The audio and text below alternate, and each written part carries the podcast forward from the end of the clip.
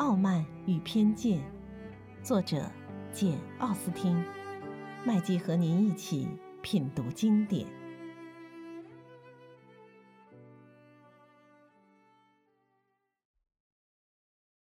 第三十八章。星期六吃早饭时，，Elizabeth 和 Collins 先生比别人早到了一会儿。两人在餐厅里相遇了。Collins 先生趁机向他话别。柯林斯先生认为这种礼貌是万万不可少的。他说：“伊丽莎白小姐，承蒙你光临毕舍，不知道柯林斯夫人有没有向你表示谢意？不过我敢肯定，她绝不会不向你道谢就让你走的。老实告诉你，我们非常感谢你来做客。我们自知设下寒碜，无人乐意光临。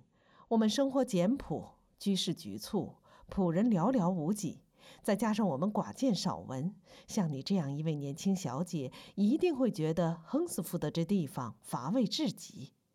不过，我希望你能相信，我们非常感谢你的光临，并且竭尽全力使你不至于过得兴味索然。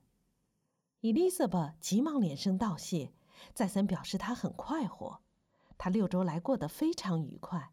能高高兴兴地和沙洛特在一起，受到主人家的亲切关怀，表示感谢的应该是他。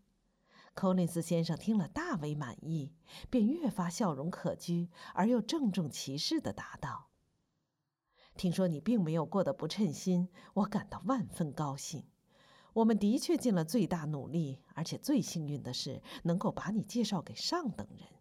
幸亏我们攀上了 Rasins 府上。”你待在寒舍，可以经常去那里换换环境，因此我们也就可以聊以自慰，觉得你这次来亨斯福的做客还不能说是非常乏味。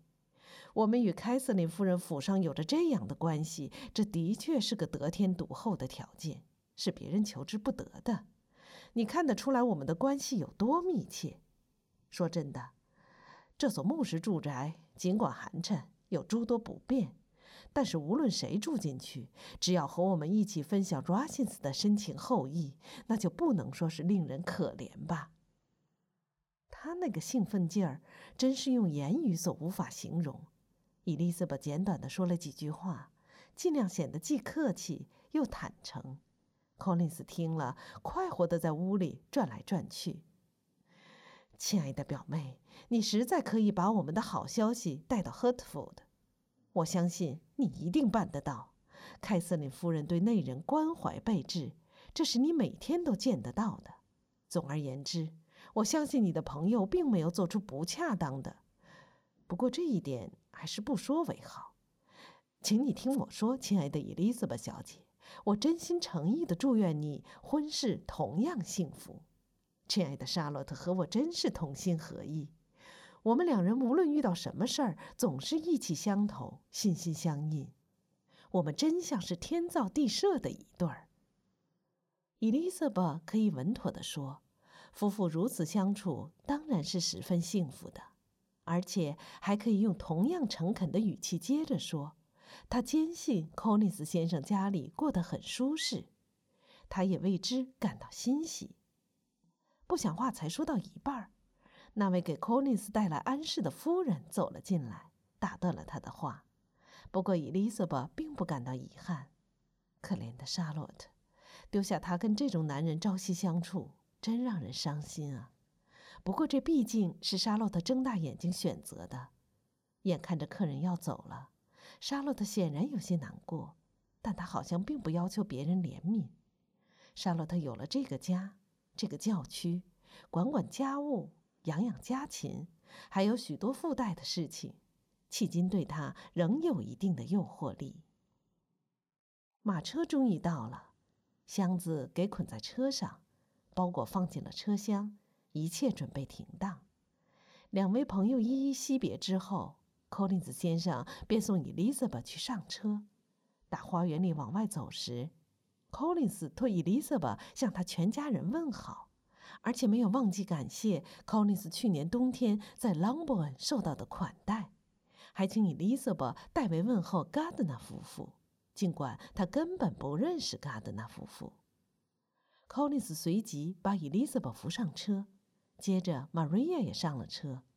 刚要关车门，Conis 突然惊惊慌慌地提醒他们说：“他们忘了给 r o s i n s 的夫人小姐临别留言。”不过，他接着说道：“你们当然希望让人代向他们请安的，还要感谢他们这许多日子里对你们的款待。”伊丽莎白没有表示反对。这时车门才关上，马车启程了。沉默了几分钟之后。玛瑞亚叫了起来：“天哪，我们好像才来了一两天，然而却经历了多少事情啊！”“的确不少。”伊丽莎白叹了口气说：“我们在 Russins 吃了九次饭，另外还喝了两次茶。我回去有多少事情要讲啊？”伊丽莎白心里说：“可我有多少事要隐瞒啊？”他们一路上既没有说什么话，也没有受什么惊。离开亨斯福的不到四个钟头，便来到嘎德纳先生家里。两人要在这里逗留几天。Jane 气色挺好，但伊丽莎白却没有机会仔细考察她的心境，因为承蒙舅妈的一片好心，早就给他们安排好了各式各样的活动。不过，Jane 要跟他一道回家。到了朗伯恩，会有足够的闲暇进行观察。与此同时，有关达西先生求婚的事，他也是好不容易才耐住了性子，等回到朗伯恩再告诉姐姐。他知道，他一透露这件事，准能让 Jane 大为震惊，同时还可以大大满足他那迄今还无法从理智上加以克制的虚荣心。他真恨不得把事情说出来。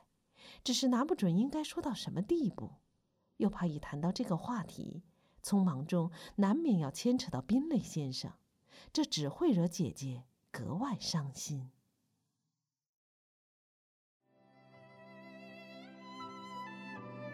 品读经典，体味人生，欢迎订阅收听。